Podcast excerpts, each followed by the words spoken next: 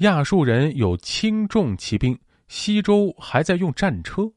中国骑兵最早什么时候出现呢？通常说法中，往往认为世界上最早的骑兵是斯基泰人和新梅里安人的游牧民骑兵，而西亚各国受他们的影响发展出了骑兵部队。但经过考古研究，发现商朝很可能比斯基泰人更早拥有骑兵。那么，为何继承商朝的西周没有形成亚述那样的正规骑兵部队呢？大家好，我是冷军，欢迎收听冷兵器研究所在喜马拉雅推出的独家音频节目《天下兵器》。甲骨文当中啊，多有对于骑兵的描写，如“真兆马，左右中人三百，来告方大出，伐我师，为马小臣，其射使为多马等。”关于商代骑兵，虽然仍处于散骑的水平，但战斗力和规模都远大于同期迈锡尼人和阿拉米人的散骑。由此而言，考虑到斯基泰人的祖先安德罗诺沃文明受到两河流域的影响，一度使用战车，斯基泰人的骑兵使用也很可能事实上是受西亚影响。然而，乌克兰草原、北高加索、中亚草原草场丰沛的特质，使得他们很快转型为游牧民族，拥有了大量的马匹。比起蒙古高原，西方的游牧民族还有个得天独厚的方式，即他们也存在规模不小的农业生产。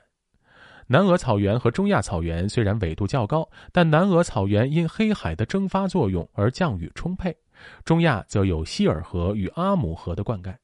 因此，农业和牧业可以互相补充。当时生活在乌克兰的斯基泰人甚至有多余的粮食用于出口给希腊各城邦。大量的粮食储备下，就可以用粮食喂马来培育马种，乃至训练冲击骑兵与重骑兵。实际上，早期文明大量使用战车，也是早期马种体格矮小、无法负人冲锋的结果。早期斯基泰骑兵持鹤嘴斧和弓箭作战，但也很快出现了有持矛格斗能力的长矛骑兵。当然，这一时期的长矛骑兵是否有冲锋能力还两说。他们更可能的作战方式是把马注定了对打，或者直接下马作战。亚述人可能发明了最早的马鞍，但非常原始，实际上就是鞍布。用一条肚带绑缚在马的腹部和臀部。面对亚述军队，斯基泰人有巨大的优势，因为斯基泰人拥有多得多的战马以及不少高头大马。亚述养马业并不发达，需要从境外进口马匹补充。面对大量的斯基泰骑射手，亚述战车显得机动力低下。由于自耕农阶层的削弱，导致公民兵传统的崩溃，亚述步兵又变得缺乏近战能力。倘若他们以远射方式对抗斯基泰骑射手，则会被披甲的斯基泰武士凑近来以近战打垮。而亚述工兵使用的三角复合弓虽然精度不低，破甲能力却不如商朝的反曲弓。亚述人在阿萨尔哈东时代，由于被斯基泰骑兵打击而进一步进行骑兵改革。到亚述巴尼拔时代，战车地位下降，骑兵数量大大增加，有了明确的划分。轻骑兵由亚述帝国统治下的游牧民族组成，装备弓箭和标枪；骑弓手身穿硬皮甲；重骑兵装备长矛和剑，负责近战接敌。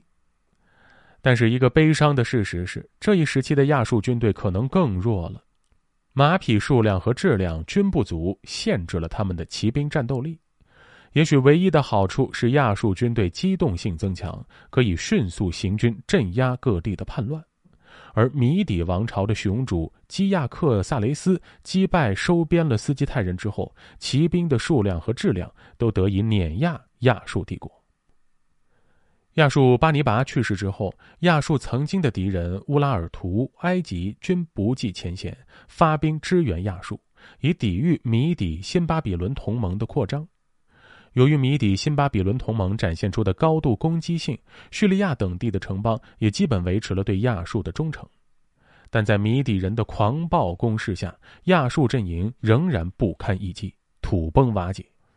可见打铁还需自身硬，在骑兵体系尚非常孱弱时，就贸然抛弃战车体系而重视骑兵体系，结果只能适得其反。